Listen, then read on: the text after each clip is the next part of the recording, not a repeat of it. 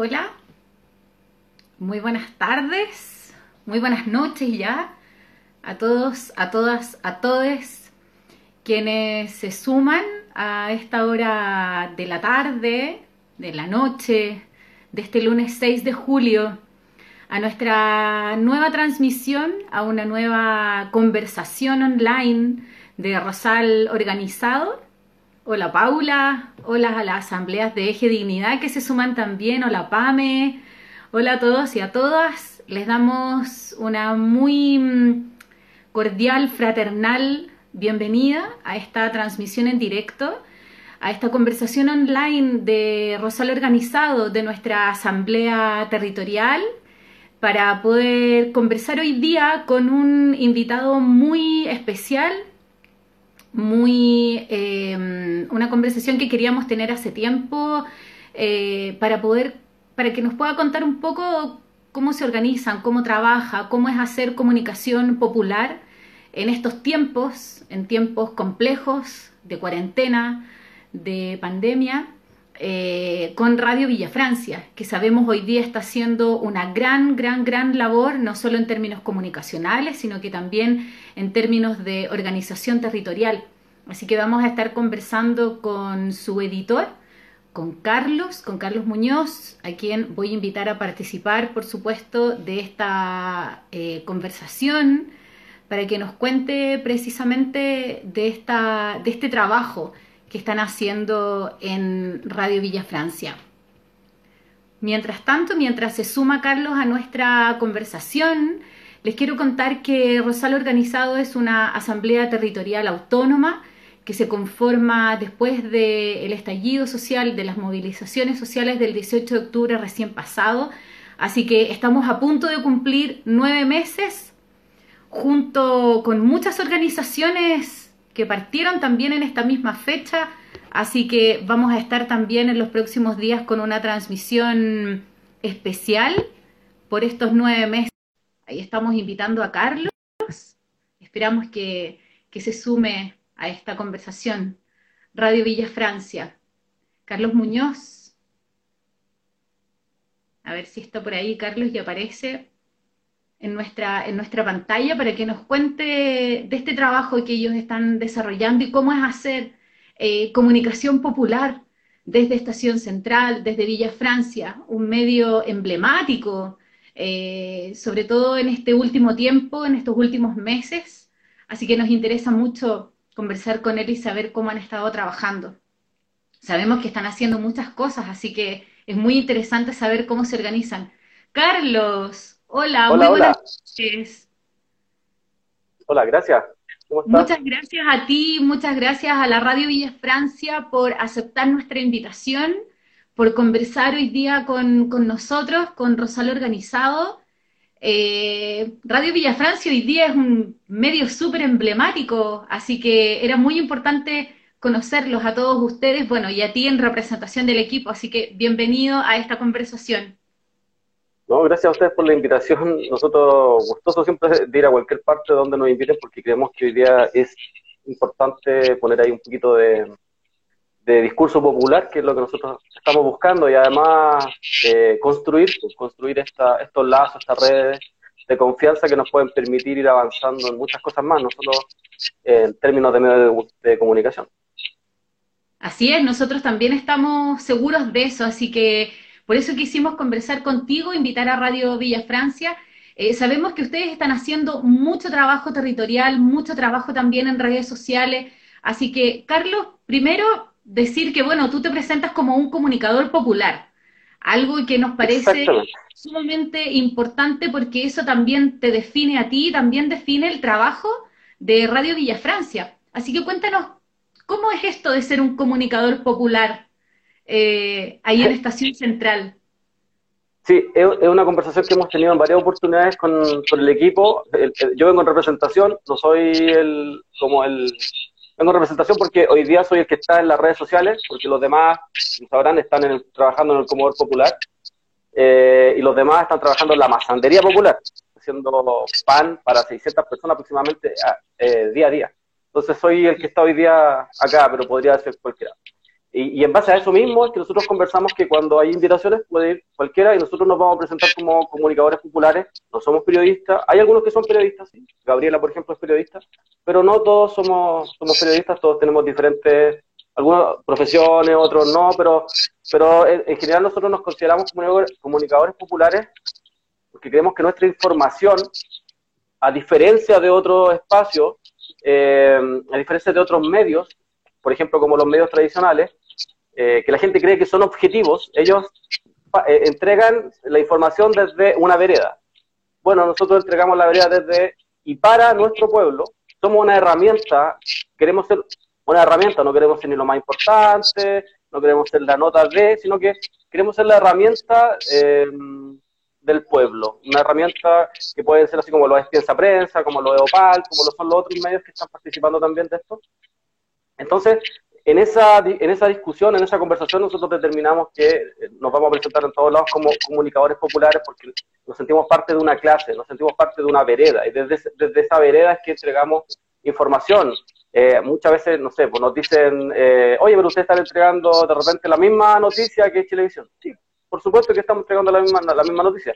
Lo que nosotros estamos tratando de dar es otra mirada, otra, desde, nuestro, desde nuestra crítica, desde nuestro análisis, que es lo que en realidad buscamos. Nosotros no buscamos ni, ni ser los dueños de la verdad, no, estamos ni cerca de eso. Lo que nos, nos interesa es mostrar eh, la información desde nuestra vereda y que la gente analice, critique, reflexione en torno a eso, que creo que yo creo que hoy día es lo más importante, que nuestro pueblo vuelva a reflexionar, vuelva a analizar, vuelva a juntarse, vuelva ahí a, a entablar eh, conversaciones respecto a lo que está sucediendo.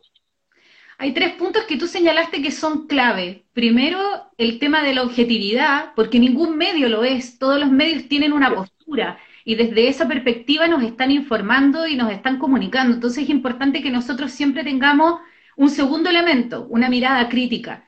Y ese elemento está también dentro del trabajo que ustedes realizan. Y un tercer elemento es que los comunicadores principalmente son vinculantes, son conectores. Y en ese sentido es súper importante que no solo estén encargados de informar, sino que están comunicando y están relacionando un montón de cosas, son un nexo. Y en ese sentido, Radio Villa Francia, eh, claro, es un medio de comunicación, pero también hay todo un equipo detrás, también hay todo un trabajo, me imagino, social y territorial que ustedes también hoy día están conectando. ¿Cómo, cómo es hoy día? ¿Cómo, cómo, primero cuéntanos un poco como de la historia, de cómo surge Radio Villa Francia, en qué contexto, porque sabemos que es muy emblemático, pero, pero queremos saber un poco de la historia y cómo, cómo se paran hoy día también, en un contexto que es súper distinto, bien complejo, después de, bueno, de todo un estallido social, de nueve meses que llevamos desde las movilizaciones, y hoy día además en una cuarentena, con una pandemia y con un, bueno, gobierno, llamémoslo, que, está, que, ha sido un desastre en su manejo de todo lo que está pasando.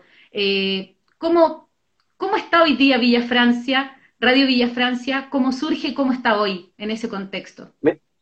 Mira, eh, para explicar un poquito eso, vamos a contextualizar un poco. En, eh, Chile, en aproximadamente en 1922, aparece la primera radio, ¿no? que es como una especie de experimento de los alumnos de la Universidad de Chile.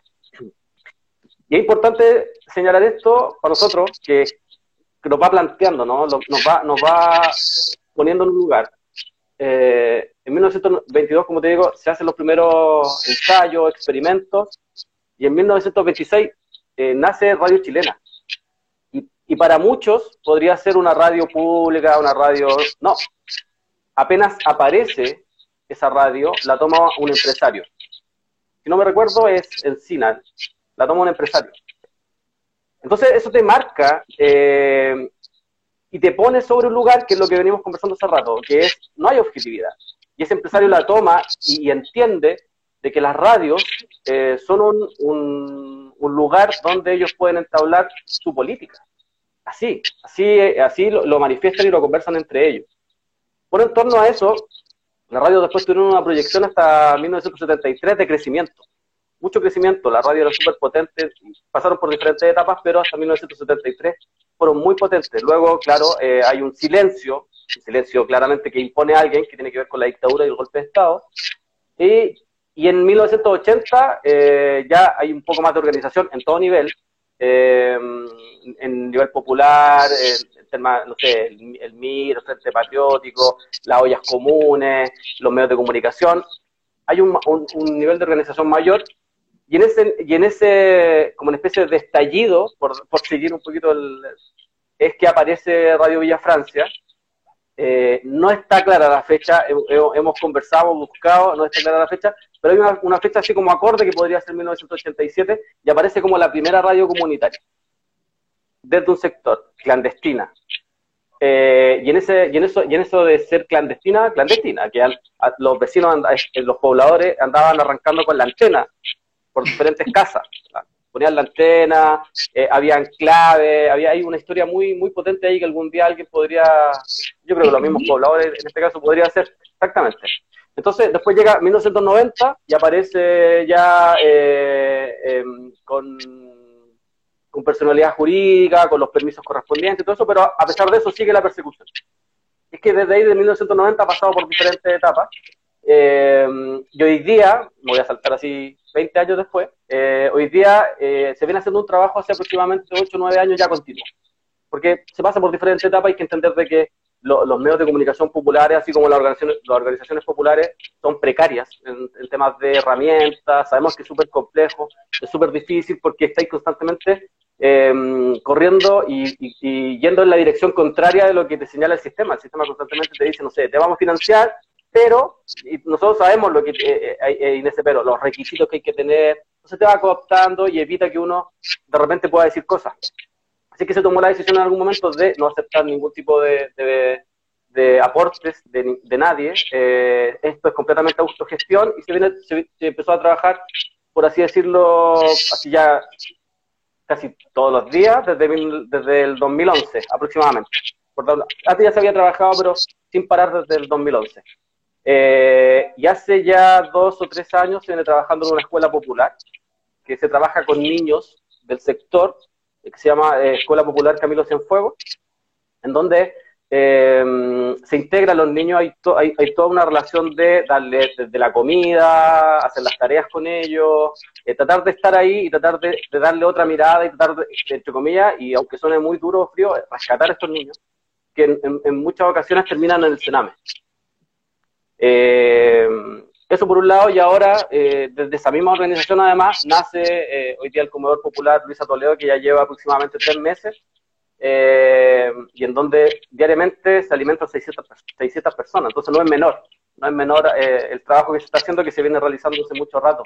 La, la Escuela Popular es una iniciativa, creemos nosotros, parte del poder popular que nosotros queremos no sé si demostrar, porque eso sería como, como arrojarse muchas cosas, pero sí como tratar de demostrar al pueblo que sí nosotros podemos hacer cosas, que sí se puede la gente organizar, y sí hay que hacerla, pero hay que hacerla, y puede que en una de esas fallí, pero ese no es el problema, el problema es que tenéis que hacerla.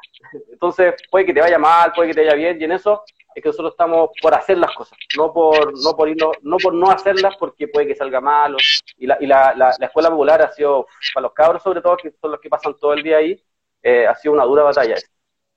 Oye, Carlos, cuando tú eh, mencionas estas iniciativas que son súper importantes, o sea, una escuela popular que nos parece que es algo básico, ¿no? Es partir como desde la base del, del territorio de la población, son tus mismos vecinos, son niños, niñas, niñas que en el fondo son parte de una comunidad y que de alguna manera también ahí hay una, hay una responsabilidad que es comunitaria, es una responsabilidad que es de todo. Lo mismo que tú nos estás hablando ahora con el comedor, ¿no? También eh, todas estas familias que lo están pasando muy, muy mal con esta pandemia, han perdido sus trabajos, eh, me imagino que, que, hay situaciones particulares muy complejas. Eh, eso, eso demuestra que va mucho más allá de un medio de comunicación. Me imagino que como medio la radio sin ninguna duda es uno de los medios más importantes porque es el que genera vínculo, interacción, respuesta inmediata. O sea, tener ahí una radio dentro de la misma comunidad, me imagino que, que, debe ser una herramienta, pero primordial a la hora de poder realizar organización territorial. Así es, y como hay una historia, y como sabemos nosotros que la, historia de la orgánica y de la organización popular en Chile pasan por diferentes etapas, hay que ser franco en esto, la, radio ha pasado por diferentes momentos, momentos muy malos, momentos mejores, momentos más o menos, hemos tenido de todo como organización popular. Y en, esa, y al calor de eso es que se ha tratado de organizar y ser una herramienta de los pobladores. Y como dices tú, eh, claramente estos niños que se ven en la calle y que a veces cuando la gente habla es como raro, ¿no? Porque cuando hablan de estos niños pobres es como algo abstracto, ¿no? Parece que fuera algo lejano, así como, y no, es todo lo contrario, son parte nuestra, son nuestros hijos, son nuestros hermanos, eh, entonces e, en esa lógica es que nos tenemos que hacer cargo de eso. No podemos esperar que venga un Estado, un Estado neoliberal, un Estado capitalista, que ya se, está más que demostrado que lo único que ha hecho es eh, lucrar con estos niños y además abusarlos dos o tres veces más que en su propia casa, de donde los sacan por lo mismo. Entonces, eh, al saber esta lógica, al entender lo que está sucediendo, es que no hacemos cargo de eso. Como dices tú, es la mejor forma de vincularse, es la mejor forma de demostrar de que estamos ahí porque queremos cambiar esto, no, desde un, en la práctica, en, en, en el hacer diario, eh, en el estar ahí porque te va entregando herramientas, te va entregando vivencias que no se tienen eh, en el manual, no se tienen en la universidad, no, no, no están ahí. Entonces, eh, es una vivencia que está ahí, el calor, el afecto y además lo que los niños van viendo. están viendo otra cosa, ya no están viendo al papá que lo golpea en la casa, están viendo que hay, puede haber otra posibilidad, que es una cuestión súper importante, de repente para nosotros, que yo nací en una familia en donde nunca tuve ningún problema. Eh, eh, viví en un barrio pobre, pero no tenía ningún problema. Y cuando tú eh, te encuentras con ese tipo de, niños que no comen durante días, niños que son golpeados, después uno claramente, y es cuando uno discute más con la gente, por ejemplo, cuando te dicen que por qué estos niños están en la calle solos y sus papás. Y hay, toda, hay toda una historia detrás de eso. Eh, los niños pobres y los niños que de repente andan eh, delinquiendo no, no, caen por arte de magia. Hay un, hay, hay un crecimiento detrás, hay una evidencia detrás que los llevó a, a, esa instancia. Entonces nosotros estamos tratando de, evitar eso y además de formar eh, personas, personas que tengan afecto, que quieran a su pueblo, que no tengan vergüenza de ser pobres, que quieran cambiar esta, esta, esta realidad en la cual nos tienen viviendo hoy día. Entonces, eso da fuerza. Hay días que hay días que uno no despierta con las mismas ganas que el día anterior. Es una cuestión súper compleja, pero yo creo que es parte de. Eh, creemos que si mucha gente o muchas organizaciones hicieran parte de esto, de, en su instancia, en sus territorios, esto claramente cambiaría mucho más rápido, no tendríamos que estar esperando ni elecciones, ni promesas de, de cambios eh, en base a leyes. Seguramente esto cambiaría mucho más rápido es que nos organizáramos, que nosotros planteamos desde nuestra trinchera que mm, para nosotros lo más importante hoy día y siempre es la organización, es la organización popular, eh, y desde ahí se pueden realizar los cambios. Y uno, y, uno de los cambios que nosotros queremos realizar claramente es, la vivencia, en lo que viven los niños y las niñas a diario en las poblaciones de nuestro país. Droga, eh, mucha violencia, eh, hambre, es una situación terrible y que hoy día, como decías tú, con el pésimo manejo de, la pandemia, queda las claras. O sea, ya no hay duda de que vivimos bajo un sistema fracasado, un sistema que no ha respondido jamás a ninguna demanda social y que hoy día con la pandemia queda, como dice una amiga muy querida, dice, queda carne abierta, ¿no?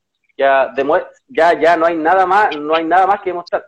Es un sistema que simplemente no respondió frente a la educación, no respondió frente a la salud, no respondió frente a, las pensiones y hoy día no responde frente a una pandemia. O sea, entonces frente a eso, vemos nosotros que la organización es lo más importante y ese es el vínculo más importante que deberíamos tener todos, ¿no?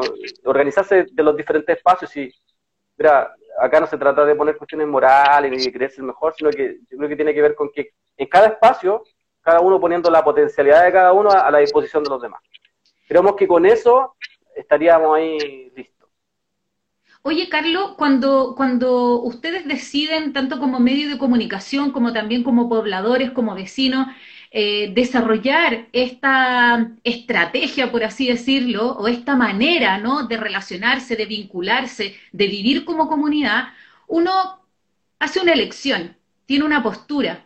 Y eso es complejo porque hay que decidirlo, hay que consensuarlo, hay que trabajarlo, hay que compartir como todas las opiniones y, eso pudiera parecer difícil. ¿Cómo lo han hecho ustedes? ¿Cómo lo han hecho los vecinos? ¿Cómo lo ha hecho Radio Villa Francia? Sobre todo en el contexto, bueno, de las movilizaciones que me imagino no los pillaron tan, o sea, todo el mundo lo veía venir, ¿no? Y más aún ustedes teniendo ahí haciendo un trabajo súper como día a día, eh, puerta a puerta, casa a casa, eh, y, y con esta situación que hoy día queda al descubierto con la pandemia, claro, queda al descubierto para aquellos que no lo estaban viendo, para aquellos que no lo estaban viviendo. Pero la verdad es que me imagino que para ustedes como pobladores, como vecinos, eh, la situación no es tan, tan, tan diferente. ¿Cómo, ¿Cómo lo han hecho estos últimos, estos últimos nueve meses? ¿Qué ha cambiado de, de cómo ustedes se han estado vinculando, organizando? ¿Ha habido efectivamente cambios desde el 18 de octubre y, en estos últimos meses de, pandemia? Sí, como, como tú dices, esto nosotros lo veíamos, lo veníamos viviendo hace mucho rato. Em, yo no vivo precisamente eh, en, la villa, pero vivo relativamente cerca. Eh, y cuando hacíamos radio, nos tocó vivir varias experiencias fuertes. Eh, una de ellas fue eh, una niña haitiana, eh, esto estoy hablando hace dos o tres años atrás, eh, se muere su bebé, se muere su guagua, de meses. entonces nosotros nos pusimos a investigar la historia, a ver de, qué trataba. ella no tenía plata para pagar su arriendo y el poblador no encontró mejor forma que mojarle el colchón para que no pudiera llegar a la casa el, bebé murió de neumonía. Ese tipo de cosas se viven todos los días. Se viven todos los días. Em, llegar después al velorio del bebé y ver que ella está sola. Ese tipo de cosas, creemos nosotros, a nosotros, la Inés, que eh, eh, es, una de las, de las, cabezas de la radio, y ella es la que está en el comedor, y ella es la que mueve todo. Em, siempre hablamos, no nos gustan tanto las reuniones, entonces hagamos esto, hagámoslo. Hagamos esto, hagámoslo. Hagamos esto, hagámoslo. No, no estamos eh, como, ¿sabéis que hagamos esta reunión porque vamos a planificar esto? No, hagámoslo. Y ella ya lo vamos a hacer y lo hace, y lo hace y ahí está. está. Lleva tres meses en el comedor popular, lleva tres meses cocinando todos los días. Ya para 600 personas. Imagínense lo que es cocinar diariamente para 600 personas. Eh, entonces, cuando uno ve una realidad tan dura como esa, no hay mucho que conversar, creemos. Creemos que lo importante es hacer y, en general nos hemos puesto de acuerdo para varias cosas. La Gabriela, por ejemplo, que lleva mucho rato sin, sin poder participar en la radio, ella está todos los días haciendo pan para la gente, para el poblador. Em, y ella es periodista. Entonces, ese tipo de vivencia, ese tipo de situaciones, creemos nosotros que es la vinculación perfecta. Y sí vemos un cambio rotundo, y, y esto no lo vemos solamente antes del 18 de octubre, cuando los chicos parten con la escuela popular, empezamos a ver cambios, pero gigantes en los niños. Eh, de hecho, llegaban felicitaciones de los colegios en los cuadernos. Y ahí los chicos se empezaron a dar cuenta de que sí se podía, de que el Sename eh, no estaba haciendo su pega, que ya sabíamos eso, pero ahí quedó en evidencia. Eh, a los tres meses empezaron a ver resultados, a los tres meses. Y sin aportes de nadie, simplemente con autogestión. Autogestión que, digo, o sea, ha sido durísima, durísima, durísima, porque sacar eso adelante ha sido súper difícil pero eso nos demostró de que sí se podía hacer y que y de hecho los mismos niños hoy día participan de, la escuela, eh, hacen, participan del comedor popular ayudando, participando del comedor popular y los pobladores se han vuelto a vincular hoy día porque desde el comedor popular han visto otra realidad también. Eh, pobladores que estaban encerrados en sus casas, que, que, lo único que sabían era ver la tele y que y tenían la misma realidad de todos, endeudados, algunos metían el alcohol, lamentablemente, otros la droga, pero esto lo obligó a salir, lo obligó a salir a buscar comida. Una cuestión que, que para algunos parece en el gobierno y en el Estado, es que es como una especie de mercancía, ¿no? El, comer, el plato de comida. Entonces la gente salió a buscar y se empezó a organizar. Y de hecho, eh, Inés nos cuenta, nos dice, hoy sabéis que hoy día quedé súper contenta porque los viejitos que venían, no sé, de tal parte, hoy día, se, hicieron un techo para que cuando la gente estuviera haciendo la cola no se mojara con la lluvia y, limpian las mesas y hacen esto y ya no llegan, por ejemplo, algunos ya no llegan curados, No, no, no llegan. y, y el otro día hubo una protesta y fueron todas las protestas. Entonces tú ves que eh, con ese pequeño, o sea, que es un gigante trabajo, pero me refiero que en un corto tiempo ya se empiezan a ver cambios en la, en la gente, en la vivencia. No han tratado de separar, no han tratado de, de, individualizar y como que eh, el enemigo es tu vecino, el enemigo es el que está allá, porque el que está allá es culpable, porque el haitiano te quita la pega, y un sinfín de cosas que han calado profundo en nuestra sociedad y sobre todo en nuestras poblaciones. Y eso estamos, contra eso es lo que estamos peleando día a día, desde el medio de comunicación, desde la escuela popular, desde el comedor popular, Luisa Toledo. Esa es la pelea a diario, de mostrarle al otro que no. Y, y, mucha gente se ha dado cuenta que su enemigo no es, el que, no es su vecino, que finalmente su vecino tenía el mismo problema que él. Una cuestión tan simple como esa, pero que al, conocerlo, al, conversar, se dan cuenta que tienen el mismo problema y que, el, que genera el problema es otro. El que genera el problema no está acá. El que genera el problema no se aparece finalmente el que le está generando el problema es el que se para en la, televisión o en la radio a las clases de moral y a, y a ver si te dan un, un, bono de 65 mil pesos o de 80 mil pesos, como si eso fuera... Y los otros se ponen a reclamar, los que mandan. Entonces la gente se empieza a dar cuenta de eso, empieza a haber conversación, empieza a haber una relación que hoy día se está fortaleciendo. Eh, nosotros creemos que esto se va a venir muy duro, muy duro, porque además el Estado en sí, la institucionalidad, eh, sabíamos que en algún momento se iba a dar cuenta de que, que las ollas comunes, los comedores populares son un foco de organización. Son un germen para ellos hoy día, porque son el foco de organización. No existe hoy día otra, otro nivel mayor de organización. Nos quieren separados, aislados, mandándonos una caja y, y no peleando, nos quieren peleando por esa caja. Sí. Peleando por esa caja, porque, porque si tú te das cuenta, eh, cuando ellos, ellos señalan de que hay que tener ciertos requisitos, es como que hay que demostrar día a día quién es más pobre. Y hay que pelear por quién es más pobre para poder, para poder suscribir y para poder, eh, para que te lleguen esos beneficios, para que te llegue comida, para que te llegue un bono y ese bono que se ocupa para comer. Eh, entonces, porque un Estado debería llegar a todos. Y, no y, ahí no habría competencia, pero hoy día tienen a la gente compitiendo, a, la gente, por ejemplo, en lo cultural la tienen compitiendo por, eh, eh por proyectos, a todos, para pa que puedan recibir, que son uno, uno, de los lugares más golpeados, los artistas hoy día y los trabajadores de, de, del arte. Eh, y en las poblaciones tienen a la gente compitiendo por cajas de mercadería.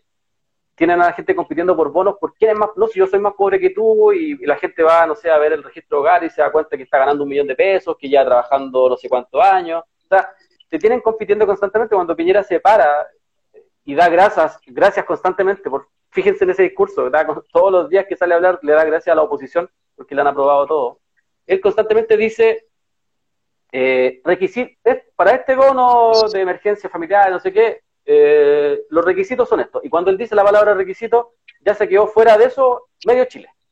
Exacto. Más después, toda la, más, más todas las otras truculencias. Sí, imagínate, no sé, da 12 mil millones de, de, pesos. Ojo, 12 mil millones de pesos, que uno dice platas frescas, no. Son platas que sacaron de las regiones, plata que estaban distribuidas en las regiones, las redornaron y, le, y, y de esos 12 mil millones le dan 2.500 millones a la gente en bonos que no le han llegado, le han llegado 400 millones por lo que hemos nosotros sabido, y el resto eh, para las empresas, para pagar deudas a las empresas, LATAM, las forestales, y un sinfín de la FP y un sinfín de cosas más. Entonces, claramente, eh, para ello hoy día la, la, el protocolo no aparece de la nada. El protocolo que lanza el gobierno respecto a las ollas comunes no, no llega de la nada, no llega porque sí. O sea, si no le importó hace tres meses, ¿por qué le importó hoy día? ¿Y por qué me vaya a dar un protocolo para que la gente coma, para que la gente se alimente? No es una cuestión que no tiene ningún tipo de lógica. Entonces, claramente lo que están tratando de buscar ahí es destruir. Porque ya nos enteramos, por ejemplo, que hay alguna, algunas ollas comunes que ellos llegan y les dicen, ya, para ustedes 500 lucas, y después van a otra olla y a otra olla le dan 800 lucas. Eso ya te crea un conflicto. Claro. O la gente que dice, no, hay que pedir permiso, y otra gente, no, pues no podemos pedir permiso para comer. Te crea conflicto. Entonces, claramente no hay que caer en eso, esos cartos de sirena, ni hay que caer en esa, esas promesas de, porque el protocolo a nosotros no nos sirve, simplemente esa es otra, es otra cosa que me dijeron, tenéis que decir esto, nosotros no, no, no vamos a aceptar ayuda del gobierno ni del Estado, porque creemos que no, ahora no, y tres meses después bueno, nos parece que no. Esa es una forma de censura, ¿no? Es una manera muy sutil, pero de censurarte, de decir tú tienes que decir esto, tienes que informar esto otro. En ese sentido, Carlos, nos han preguntado mucho tanto por el tema de la objetividad, entre comillas, digamos, como también por la censura de la que han sido eh, objeto, pero también de la represión, ¿no? O sea, eh, esas son palabras que parece que no habíamos escuchado tanto en el último tiempo y ahora se han recrudecido, están ahí más presentes que nunca. Eh, en Villa Francia hemos visto en estos últimos días militares eh, ante cualquier tipo de caceroleo, de protesta, y luego también censura a los mismos medios de comunicación. Ustedes han tenido que hacer un viraje, hoy día ustedes están informando también mucho por redes sociales, las redes sociales se han transformado en grandes aliados para para poder obtener información rápida, oportuna y que sea un poco más objetiva y que salga de los medios tradicionales y del discurso que escuchamos en los matinales. ¿Cómo, ¿Cómo, han enfrentado ustedes como organización, con todos sus integrantes, con todo el equipo, no solo en la radio, sino que todo el equipo eh, vecinal, eh, este tipo de, de afrentas de, que vienen además desde el Estado, con todos los recursos, con, con, con todo un sistema detrás? La censura en Chile siempre ha existido. Eh, para la gente que pregunta tanto el tema de la objetividad, eh, nosotros no somos objetivos, tenemos una vereda, y esa vereda es clara. ¿Quién, quién, a nosotros nos da mucha risa porque hay gente que de repente nos comentaba, de repente leemos los comentarios, porque nos ayuda a ir mejorando, hay gente que hace observaciones y eso. Eh, y nos dice, no, no, de repente nos dicen, oye, pero ustedes dieron un viaje, ustedes, yo me informaba con ustedes por lo del 18 de octubre, entonces, y hoy día están mostrando noticias de otras cosas, no sé, de lo que dijo alguien en el matinal. Nosotros nos reímos, pues nosotros decimos, bueno, hay gente que, se viene enterando hoy día, que creen que la radio nació el 18 de octubre, y bueno, tendrán que vivir la realidad, la realidad no es esa. Nosotros tenemos una vereda y, y vamos a dar desde esa vereda nuestra mirada siempre. Eh, como te decía nadie nos paga ni un peso, entonces no le debemos nada a nadie, así que vamos a hablar del que nosotros nos parezca que es parte del sistema. Quien, ah, para nosotros, el, problema hoy día es, exactamente, para nosotros el problema hoy día es quién reproduce el sistema capitalista. Yo me puedo decir de izquierda, pero si yo soy parte de la reproducción del sistema capitalista, soy parte del problema. Eh, así que paso a ser parte del otro sector. Eh, y, y, y, es muy gracioso cuando se habla, se habla de libertad de expresión en Chile, cuando los medios de comunicación en general han estado en manos de cuatro personas. Eh, son cuatro empresarios los que están a cargo de los medios de comunicación. Entonces, y, que además los medios de comunicación se transforman en voceros de esto, en voceros de Luxic, en voceros de los Solari, en, los voceros de Tarnet, eh, todo lo que no puede decir Luxic, así a, vos lo dicen tus periodistas, lo dicen sus medios de comunicación constantemente, eh, y no son objetivos, no hay objetividad en eso. Son sus empleados, él es su empleador, él les paga el sueldo. Y si no lo paga él, lo pagan las empresas que financian la publicidad. Exactamente, exactamente. Em, entonces, e, e, es súper, eh, nosotros, por eso nosotros creemos que desde el medio de comunicación es súper importante llamar siempre a la reflexión. Nosotros no creemos dueños de la verdad ni nada por el estilo, no estamos ni cerca, ni tampoco queremos ser los protagonistas de. Nosotros queremos ser una herramienta y un medio nomás, eh, que, por donde pasen ciertas cosas y que la gente ojalá reflexione, que reflexione, que haga el ejercicio de, pensar, de analizar, de, entender de que el que está allá no es, no es libertad de expresión. Por, eso te partí adelante diciendo lo de, lo de la radio cuando parte, porque, no sé, mucha gente se acuerda de cooperativa, pero hay que recordar algo que es súper importante. Habían dos radios en, la dictadura que eran como las que la llevaban, que era eh, chilena y cooperativa. ¿Cierto? Y muchos se acuerdan, ah, cooperativa. No, si cooperativa no, cooperativa toma una postura eh, pero cuando ven que esa postura los puede llevar a la quiebra, asume Genaro Arriagada. Y Genaro Arriagada dice, no, acá, y empezó a, traer los, como decías tú, los auspiciadores, y, por eso no quiebra Radio Cooperativa, y, y sí quiebra Radio Chilena, que al final la terminan vendiendo. Entonces, cuando la gente nos habla de objetividad y de que esto acá, y que ustedes tienen que informar lo que... No, si nosotros vamos a dar nuestra mirada, y frente a eso, nadie nos va a censurar, nadie nos va a decir qué es lo que hay que decir y, qué no hay que decir. Eh, por eso eh, es una lucha constante. Y el tema de la represión, bueno, la represión en las poblaciones se ha vivido siempre. Si bien es cierto, desde, algún tiempo a esta parte no hay militares en las poblaciones, o no habían militares en las poblaciones, sí había narcotraficantes, narcotraficantes que estaban, y sobre todo en el sector en Vía Francia, narcotraficantes que están organizados desde carabineros. O sea, Carabineros es quien le tende las armas, Carabineros es quien los protege.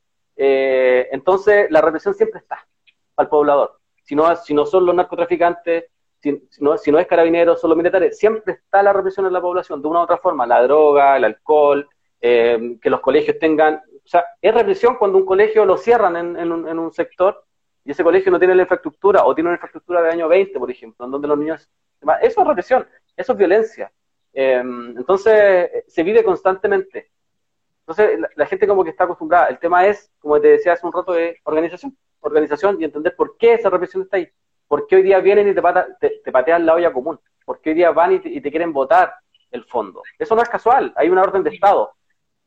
Si no fuera una orden de Estado, estaríamos, en las cárceles estarían llenas de Paco y de militares, y no es así. O sea, si uno saca la cuenta, en dictadura, aproximadamente son 10.000 agentes los que, los que participaron en dictadura. Y si no me equivoco, en Punta Pauco creo que hay 130, y hay 500 más en proceso. Entonces, eso te, te habla a las claras de que hay un Estado detrás que ve al pobre, a todos nosotros, y a los que se dice clase media, a los pobres con acceso a la deuda, eh, los ve como enemigos, los ve constantemente como enemigos, entonces la represión siempre está.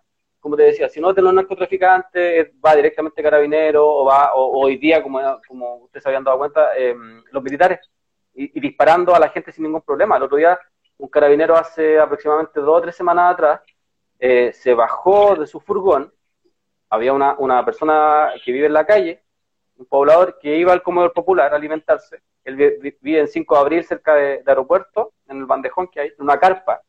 Se bajó y no tuvo ningún problema en dispararle a dos metros una bala en su cabeza. Y no tuvo ningún problema. Entonces, cuando nosotros nos hablan de objetividad, la verdad es que no la vamos a tener nunca. Pues no, no, no, no, no va a existir en nosotros objetividad. Nosotros vamos a informar lo que a nosotros nos parece que es brutal y que es violento y que es parte de la desigualdad que mantiene este sistema, ¿no? Exacto. Oye, Carlos, eh, bueno, hoy día, como te comentaba, las redes sociales permiten llegar a un público bastante más amplio.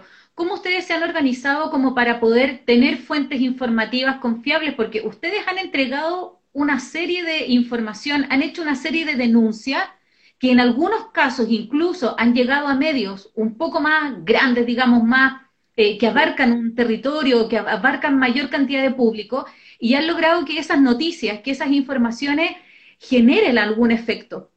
¿Cómo ustedes lo hacen para, para poder informar, para poder eh, mantener esa fuente, para poder entregar esas noticias, para mantener algo que es súper importante, que es el ser confiable, el ser, eh, el, el, el, tener credibilidad. ¿cómo, mm. ¿Cómo hoy día Radio Villa Francia puede hacer ese trabajo cuando tiene todo un sistema eh, atacándolo. Eh, parecen así uno, ustedes uno muy quijotesco, pero luchando contra unos molinos de viento que son todo en el fondo. El sistema, el Estado, eh, los pacos, o sea, es, es todo un sistema que en el fondo te quiere acallar siempre, te quiere silenciar, te quiere censurar, te quiere reprimir. Eh, ¿cómo, ¿Cómo ha sido trabajar un poco, bueno, desde me imagino la organización, pero también desde el cuidarse mucho, desde la autogestión de la información? ¿Cómo, cómo lo desarrollan ese trabajo a diario? Eso es un, eso es un caso. Eso, eh, bueno, como te decía, eh, acá había un equipo que viene trabajando muy seriamente el 2010-2011. Antes igual se trabajaba, pero no con, no con tan constante. Además porque las redes sociales no estaban como están hoy día, que te permite dar un trabajo mucho más, más diario, más, más, al tanto. Eh, hay un trabajo de un equipo que se venía realizando hace mucho tiempo, súper importante, que, que, puso la radio en cierto espacio, eh, y eso se, ha tratado de mantener en el tiempo. Ojo, nosotros también hemos sido parte de, de, de repente equivocaciones, y nosotros siempre lo tratamos de aclarar. Cuando alguien instala una fake news, mala leche, que nosotros no, no, compartimos en ningún caso, pero sin embargo cuando nosotros a veces colocamos noticias, y si de repente esa noticia, que no, no nos ha pasado mucho, pero nos puede haber pasado un par de veces que nos equivocamos, se ha equivocado Radio Bio, Bio se han equivocado todos, puede que no hayamos equivocado, pero realmente es una equivocación, no, no es que queramos instalar una, una fake news, sino que, y ahí creemos que es la gran diferencia, pues nosotros salimos a decirlo, ¿sabes qué? Nos equivocamos en esto, me, recuerdo una noticia, no me acuerdo cuál fue ahora, pero fue para el 18 de octubre, la chequeamos todo, como seis veces. O sea, ah, no, ya, tiremos, la tenemos que tirarla porque aquí hay que denunciar y están, reprimiendo a la gente, así que hay que apurarse. Eh, la tiramos y después apareció que no había sido en ese momento. Y, el video, no sé, nos llegó de diferentes lugares, de diferentes personas. Y personas que además nosotros eh, son parte de la, de, la confianza de la radio. Y no, no era. Y tuvimos que salir a decir, a explicar, y dije, ah, no, si ustedes son un medio que coloca pura fake news, no imaginamos que son pagos los que van a escribir ahí, pero, pero nosotros ahí sí que, ahí sí que diferimos claramente eso. A nosotros, por ejemplo, no nos importan los likes, no nos importan los seguidores, a nosotros nos importa que se difunda. De repente hay noticias que no van a tener mucha difusión, pero a nosotros eso no, no es tema. O sea, el, tema es colocar la, la, información ahí y que la gente se entere. La que se quiera enterar de eso, que se entere. Y creemos que eso es súper importante, porque mm, te aleja un poco de esa obsesión de querer solamente tener likes y, y, de querer ser protagonista. Creemos que en ciertas ocasiones, sin querer marcar nada, hay, hay, hay personas que de repente se equivocan en querer ser ellos los protagonistas de, de cuando no, nosotros no somos lo más importante, lo más importante es que la noticia esté ahí y se difunda. Da lo mismo, por ejemplo, a nosotros nos da lo mismo que nos saquen los videos, que los publiquen. Lo único que no, no, no, no, nos gusta es cuando nos sacan los videos y les colocan logos. Mm. Porque decimos, no, ¿cachai? Si nosotros, a nosotros no nos molesta que nos saquen los videos, los textos, nos da lo mismo. Difundan por todos lados, porfa. Si la información es un derecho, es un derecho que debería tener todo el mundo. No lo tiene todo el mundo. Entonces, sáquennos. Pero después cuando nosotros les vamos a sacar los videos, no, no, no, nos digan nada. No lo hacemos mucho, pero de repente sí vemos que hay algo importante, vamos, lo sacamos, lo, lo tiramos, porque creemos que es parte de, la información como un derecho. Y las redes sociales vinieron a salvarnos, porque nosotros, como te decía hace un rato, hemos pasado por diferentes etapas, y si bien es cierto, la etapa económica siempre ha sido un problema para nosotros. Es un tema, el tema de las lucas para nosotros. Eh, en algún momento teníamos una página, la perdimos por un tema de plata, por un tema de lucas, que no pudimos, eh, con muchas lucas lamentablemente lo que nos estaban cobrando la persona, y no pudimos hacernos cargo de eso. En algún momento pensamos recuperarla y volver al tema de la página web. Y las redes sociales, que aparecen como una, cuestión de, especie de control social, como siempre el pueblo se encarga de darle la vuelta. Sea, nosotros creemos que el pueblo, y el pueblo honesto, eh, para nosotros es la panacea, porque eh, si hoy día, no, sé, tenemos 300.000 seguidores, los 300.000 seguidores son parte de la radio con nosotros. Son parte de la radio. Eh, nos mandan información. Además, nosotros igual realizamos de repente, eh, hacemos, vamos a reportear, o de repente llamamos a la fuente, eso lo hacemos. Pero además, tenemos al pueblo, al pueblo que está ávido de que se sepan las cosas, está, quiere, quiere ser protagonista, quiere participar, nosotros creemos que ese, ese para nosotros es, como, es, como lo más importante hoy día, lejos, por lejos. La gente que nos manda información y que nos dice, mira, esto se va a saber. Me imagino que la denuncia ciudadana, todo el mundo quiere mostrar qué es lo que está pasando en sus espacios porque sabe que en otros espacios eso no se va a ver, eso no va a salir. Entonces, ver, en, en, en, las redes de Radio Villa Francia, ver en las páginas web o en la misma radio de ustedes que hay un espacio, que hay una posibilidad de poder denunciar, es de poder mostrar lo que está pasando, porque probablemente no solo te esté pasando a ti, no solo le esté pasando a una persona, probablemente le esté pasando a mucha gente en distintos lugares. Entonces eh, es importante que ese espacio, ese espacio exista. Ustedes también han hecho varias acciones, bueno, con artistas, eh, han desarrollado toda una estrategia también que me imagino ha sido un poco, a lo mejor ha sido un poco también casual, ¿no? Hay mucha gente que, que los sigue, que los ha como impulsado desde su propia vereda, no sé, la Anita Tillú siempre está ahí como en mala imagen, no sé, hay gente que está como bien comprometida con el proyecto Radio Villa Francia y que me imagino eso también a ustedes les ayuda mucho en términos de ampliar el, círculo, de crecer y de llegar más lejos con, con su voz. Sí, bueno, ahí, ahí me tocaste la fibra porque a dos que nosotros adoramos, porque siempre han estado con nosotros, en las buenas y en las malas han estado ahí, la Ana y, y, y el Guille, el Malemagen, siempre han estado con nosotros, siempre abiertos a trabajar. Y em, mira, voy a, no te respondí algo antes que te lo quiero responder, por cortito. Cuando tú hablabas de que nosotros publicamos videos y estos videos llegan eh, a los medios de comunicación, sí. yo creo que el rol del, del, del del medio de comunicación autogestionado, independiente, comunitario, popular, como le quieran llamar, es precisamente eso. Es obligar a que los medios de comunicación, estos tradicionales, se vean obligados a hablar de. Te doy el siguiente ejemplo.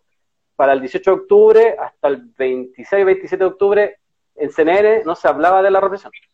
No decían absolutamente nada de represión. Mónica Rincón, me recuerdo, y Macarena Pizarro no decían absolutamente nada. Ciertas cosas, y nosotros empezamos a presionar con otros medios, no, no solamente nosotros, sino que otros medios que también publicaban, todos publicando, publicando, hasta que tuvieron que hablar del tema. Lo obligaste a hablar de la represión, lo obligaste a tener que entonar. Fue tan la, fue tal la presión, hay que recordar que eh, el gobierno tiene una reunión para pautear a todos los medios de comunicación cómo tenían que enfrentar eh, el... Entonces, eso es, creo que es parte del uno de los tantos roles que nosotros tenemos que jugar, obligarlos a hablar, obligarlos a tener que mencionar algo, tener que decir, eh, porque si no estuviéramos, seguramente ellos seguirían con sus noticias sin ningún problema. Eso es lo que te quería responder. Y, y lo otro, hemos sí, pues, hemos entablado muchas muy buenas relaciones hace muchos años con, con, con Ana y con Guille, somos amigos además, son, son cercanos a nosotros, ellos siempre han participado y siempre nos han apoyado de diferentes formas, con tocatas, con dibujos, con, con el guía va a la radio, va a los almuerzos que hacemos de repente para juntar lucas. Con Ana hoy día tenemos un programa eh, los días martes y los días sábados que va en ayuda de las ollas comunes, que eh, ha sido súper bonito porque, claro, uno encerrado, eh, como que no puede salir todo el rato, además te impiden salir, entonces te empezáis como a desesperar, pues, sentís que no estás haciendo nada. A mí me pasa que yo soy el que estoy hoy día a cargo de las redes sociales y siento inútil, siento que los cabros están haciendo las todas yo no estoy haciendo nada y, quiero moverme, quiero estar así como a sentir que estáis haciendo algo, ¿no? No solamente que estáis publicando y, y esto ha ayudado, ha ayudado mucho.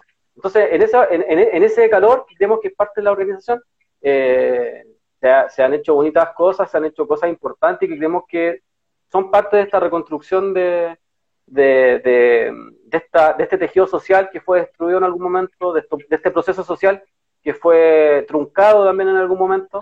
Creemos que hay que retomar eso.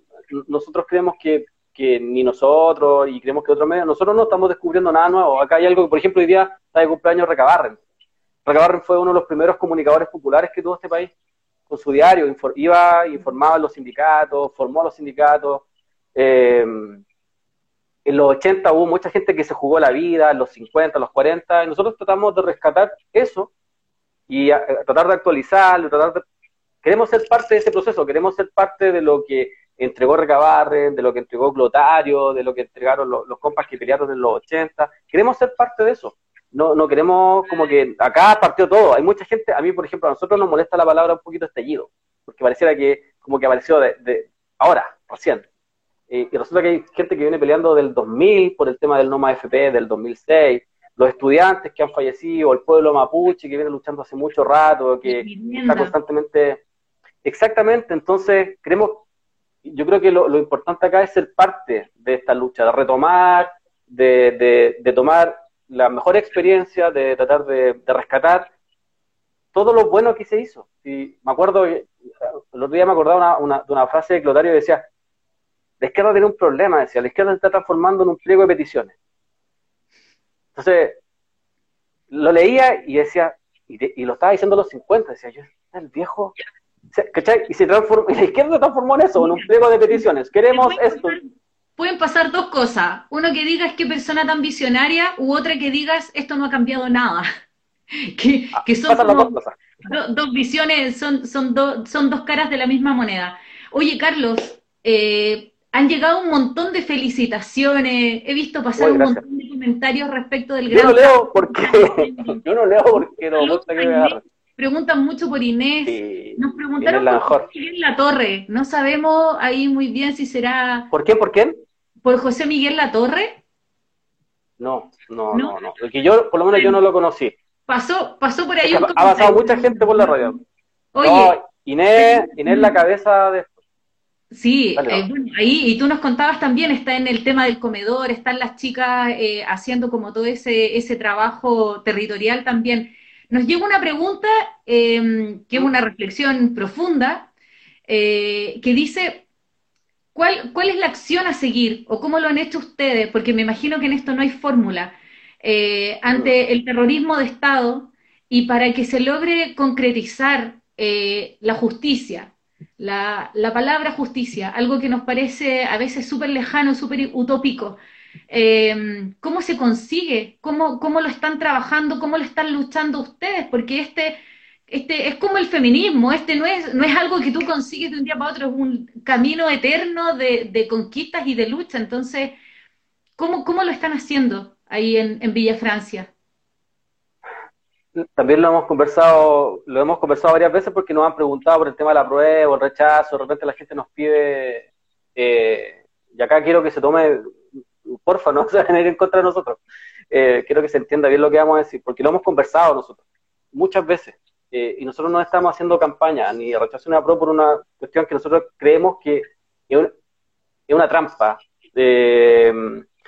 porque el pueblo eh, no pidió nada. Y de repente apareció un, acuerdo en noviembre y ese, de ese acuerdo en noviembre se plantea un plebiscito en donde el pueblo no opinó absolutamente nada y luego vino, eh, vinieron dos opciones que también te la imponen y que si uno la empieza a analizar es muy parecido a lo que pasó en el 88. Entonces hay mucha gente que mayor que nosotros nos dice, ojo, esto se parece mucho a lo del 88. Entonces, eh, ojo, y nos estamos llamando a que voten si quieren votar a prueba, puta, bien, y ojalá ganemos y todo eso. Pero la pregunta que nosotros nos hacemos es la siguiente. Que aquí es donde yo te la puedo hacer a ti de vuelta. Eh, ¿Cómo, si hoy día, en esta situación, Luxic, Mate, Piñera, Blumel y toda esta tracalada de, personajes, eh, Girardi y todos estos personajes nefastos, no respetan una constitución que ellos mismos escribieron, la constitución pinochetista, ¿no? Que ellos escribieron y no la están respetando. Fabiola Campillay, Gustavo Gatica, te puedo dar miles de ejemplos. La AFP, eh, eh, los robos, no pagan impuestos. O sea, delitos, ellos hasta han inventado delitos, es una cuestión terrible, chicos. ¿Cómo hacemos si gana la prueba? Y escribimos una constitución, ¿cierto? ¿Cómo hacemos que la respeten? Yo lo he conversado con el Nino. la primera vez que nos conocimos, yo le dije, mira, esta es mi inquietud yo creo que nuestro problema, y lo hemos conversado también con los, con los chicos, no solamente en la radio, sino que con mucha gente más, creemos que el problema siempre está en que no ponemos las cosas en la mesa. Hay que pongamos todas, todos los escenarios posibles en la mesa y vemos qué va a pasar. Porque uno no se imagina a Luxi diciendo, ya, ¿sabéis qué cabrón? Nos ganaron, nos ganaron con el apruebo, así que no, aquí tienen todas, las mineras son todos ustedes, y yo me voy para la casa y los mates nos van a entregar la forestal y no van a molestar más a los mapuches, y no sé, nos van a devolver el agua, que nos han saqueado, ¿cachai? Entonces uno dice, ojo, ¿te fijas? Entonces yo creo que es un tema que hay que conversarlo todos, en, todos los espacios posibles. Hermano, ¿cómo vamos a defender esto? Porque resulta que alguien que incluso estuvo mucho más organizado que nosotros, que fue como la Unidad Popular, que estuvo mucho más organizada, salieron a matarlo sin ningún problema. Y si uno eso lo revive hoy día, salieron a dispararle a la gente en, en los ojos sin ningún problema. Y si volvemos a salir a la calle, nos van a seguir disparando sin ningún problema. Entonces, yo no quiero que, que, la generación joven que hoy día se, está peleando en la calle sean mártires. No quiero que sean mártires, quiero que sean parte de una sociedad diferente. Entonces, para eso, nosotros creemos que lo primero es un proyecto popular, que nos sentemos todos a conversar, un proyecto y después, seguramente, va a dar lo mismo quien sea. Va a dar lo mismo si es Jave, si es Chad, si es, no sé, da lo mismo el nombre ahí. Va a dar lo mismo porque vamos a tener un vocero de nuestro proyecto popular, del proyecto que quiere el pueblo para una sociedad diferente. Creemos que se está haciendo al revés. Creemos que nos están obligando a votar porque canalizan toda esta energía, ¿no? toda esta fuerza, toda esta rabia que hay acumulada, la canalizan en un, en un, en un, en un plebiscito, plebiscito que organizaron ellos, los mismos que nos crearon este problema. Luego nos llaman a, competir. Ya, ustedes van a competir ahora porque sean los, 100 sean, em, sean parte de la Constitución, ¿cierto? Pero, por ejemplo, ¿cómo voy a competir yo, o cómo va a competir Inés, o cómo vas a competir tú con Burgos, que quiere ser parte de, esta, quiere ser constituyente?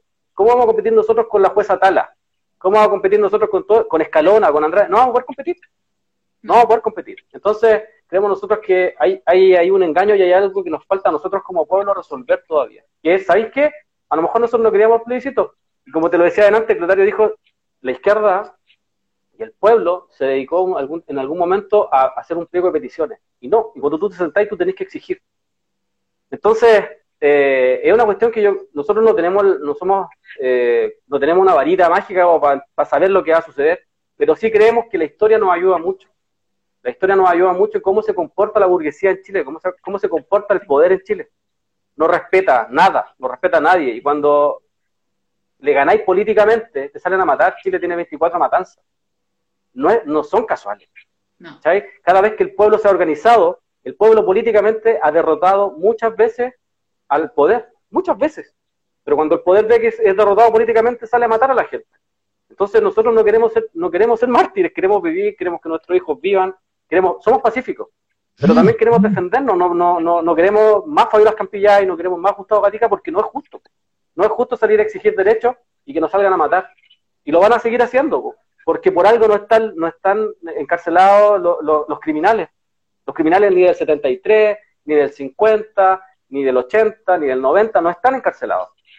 No están, no están encarcelados porque es una orden de Estado. Entonces, yo creo que en esa tenemos que ser un poquito, conversarlo más. Por eso yo insisto con la palabra organización y reflexión. Creo que es clave, reflexionemos, leamos la historia de Chile, cómo se ha comportado el poder en Chile, eh, de, qué, de qué es capaz. Y quizás, si nos sentamos a conversar y, logramos unar un proyecto popular, un proyecto popular que le dé cara a la institucionalidad, que le dé cara en la calle, que dé cara en las poblaciones, en todos lados, eh, que, esté, que se empiece a meter en todos lados, que empieza a destruir esta, institucionalidad que nos oprime todos los días, quizá ahí sí, pues, ahí sí podemos hacerla, ahí sí, pero ir como a votar por, por algo que ni siquiera sabemos en qué va a terminar. Imagínate que ahora están, están planificando seguir desplazando. Y esa cuestión tiene un objetivo súper claro. Sí. La, oposición es exactamente. Y nosotros en este momento no deberíamos estar esperando el estallido 2.0 ni 3.0. Deberíamos estar organizando, planificando qué vamos a hacer, porque si algunos no saben, Cubillos, Andrés Chadwick y Alamán están escribiendo la Constitución. Y si ellos son del rechazo, uno se hace la pregunta, pero si ellos son del rechazo, pues, ¿por qué están escribiendo la Constitución? Claro. Porque saben, el, porque saben y se plantean diferentes escenarios. Y ese además saben que... Finalmente ese escenario también es favorable para ellos. Oye, Carlos, nos dejaste, chuta, una tremenda reflexión, una tremenda, eh, un tremendo motivo y un tremendo tema para conversar. Eh, queremos decirle a todo el mundo que sigan a Radio Villa Francia en Instagram, arroba Radio Villa Francia, en su página web, en Twitter, en Facebook, en todas sus redes sociales que apoyen todas las iniciativas que ustedes están desarrollando, Comedor Popular, Escuela Popular, Proyecto Popular, nos parece sumamente relevante y te queremos agradecer, nos quedan nada, nos debe quedar un minuto y esto se va a cortar. Ya. Eh, pero gracias a todos. grabada esta conversación para que todo el mundo después la pueda ver a través de YouTube, de Facebook, de Instagram, por todos lados y dejarte invitado a conversar otro día con nosotros, a seguir reflexionando y a seguir eh, teniendo estos espacios aunque sean online, pero que nos permitan abrir la cabeza, abrir los corazones y prepararnos para, para que no nos pillen dormidos, ni dormidas. Así es, muchas gracias, muchas gracias a ustedes por la invitación, siempre dispuesto, para la otra puede venir la Inés, la Inés también ahí va todos dispuestos, acá cualquiera de nosotros puede ir a, cualquier espacio y estamos siempre abiertos a, tomarnos los espacios, que es lo que hay que hacer, y organización, un rato. Un abrazo para usted, muchas gracias. aceptamos ahí a la Inés, a todas las compañeras que también están, un abrazo grande, fuerza a todos los que están en Radio Villa Francia, en Villa Francia, haciendo este proyecto, desarrollando este gran proyecto popular. Así que muchas gracias, Carlos, a ti, a todo el equipo, por esta gran, gran e inspiradora conversación. Eh, son tiempos difíciles, así que, que, nos inspire esta conversación es muy, muy, muy importante. Gracias. Y se viene más, más duro, así que hay que estar ojo en, con eso. Así es, muchas gracias Carlos. Y quiero aprovechar este espacio antes de despedirnos eh, para mandarle un abrazo muy grande a un vecino nuestro, amigue, que tiene a su, a su hermana hospitalizada, está delicada de salud, así que ahora a las nueve nos unimos todos en un gran abrazo fraternal para mandarle mucha energía, porque sabemos que así salimos adelante, con, con comunidad, con organización y con apoyarnos entre todos como vecinos, como como la comunidad que somos y como la comunidad que siempre debemos conformar. Así que un saludo y un abrazo grande también para él. No, que esté muy bien, ojalá se recupere, es terrible. Para ellos, 10.000 personas no son nada, para nosotros son nuestros seres queridos. Es porque los pobres, están los pobres están muriendo acá, están muriendo allá, entonces, ojo con eso también. Un abrazo, muchas gracias a ustedes. Muchas gracias a ti, Carlos, un abrazo grande para todo Villa Francia y para la radio Villa Francia larga, larga, larga vida al Proyecto Popular. Aquí estaremos en lo que se necesite para apoyar también. Gracias. Muchas gracias a ti.